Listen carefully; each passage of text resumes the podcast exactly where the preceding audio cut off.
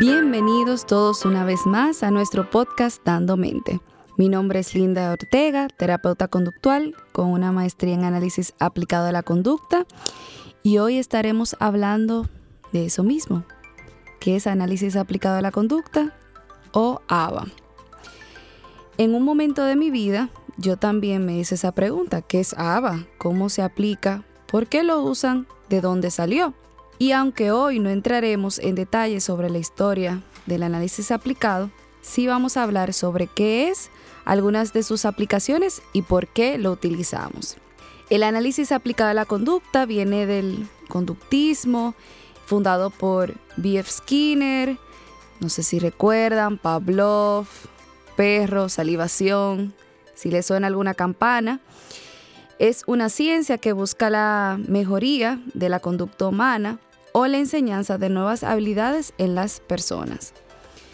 Lo que distingue de esta, de esta ciencia de otras y lo que nos guía ante las personas es conocer y aplicar los principios básicos del análisis aplicado a la conducta.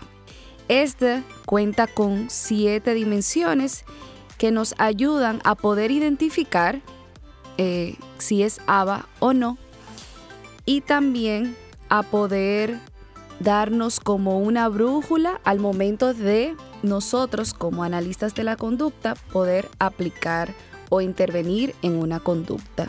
Comenzamos con la primera, aplicado. El ABA busca mejorar conductualmente a las personas y centrarnos en conductas socialmente significativas. A lo que nos referimos con socialmente significativas es que éstas sean importantes para la persona y el, medio donde se desenvuelve y que los ayude a ser más independientes. En caso de niños más grandes, adolescentes o adultos, también son conductas que ellos mismos quieran trabajar. Otra dimensión es conductual. Como analista de la conducta, trabajamos la conducta. Y esa conducta que queremos intervenir es la conducta que queremos mejorar en la persona. Por ejemplo, si un niño que está presentando conducta de agresividad hacia otros y al mismo tiempo no sabe escribir, debemos de priorizar esta conducta de agresividad en vez de la de escribir. Otra dimensión es analítico, que busca demostrar el cambio de conducta fue a través de la intervención de ABA o la intervención que implementó el analista de la conducta y que ésta no se debió a cualquier otro cambio en el ambiente. Tecnológico, que busca que nuestros procedimientos deben de estar detallados, nuestros protocolos, nuestras intervenciones deben de ser claros para que otras personas puedan aplicarlos. Otra dimensión es eficaz, que busca que nuestros procedimientos tengan un impacto práctico en la vida de nuestros pacientes. Otra dimensión es conceptualmente sistemático, lo que quiere decir que los procedimientos que utilicemos estén basados en esta ciencia y que en vez de utilizar procedimientos que quizás yo me los ideé o que otro tercero lo ideó, ¿por qué no utilizar ya procedimientos que están basados en evidencia y que hay mucho registro de que estos funcionan? Y por último, generalizable.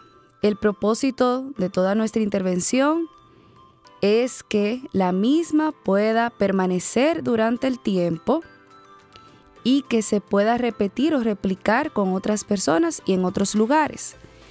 Que esto no solamente suceda en el espacio de la terapia, sino que sea una habilidad que este niño, adulto o adolescente pueda utilizar fuera de ese espacio. Muchas gracias por escucharme y espero que esta información sea de beneficio para muchos.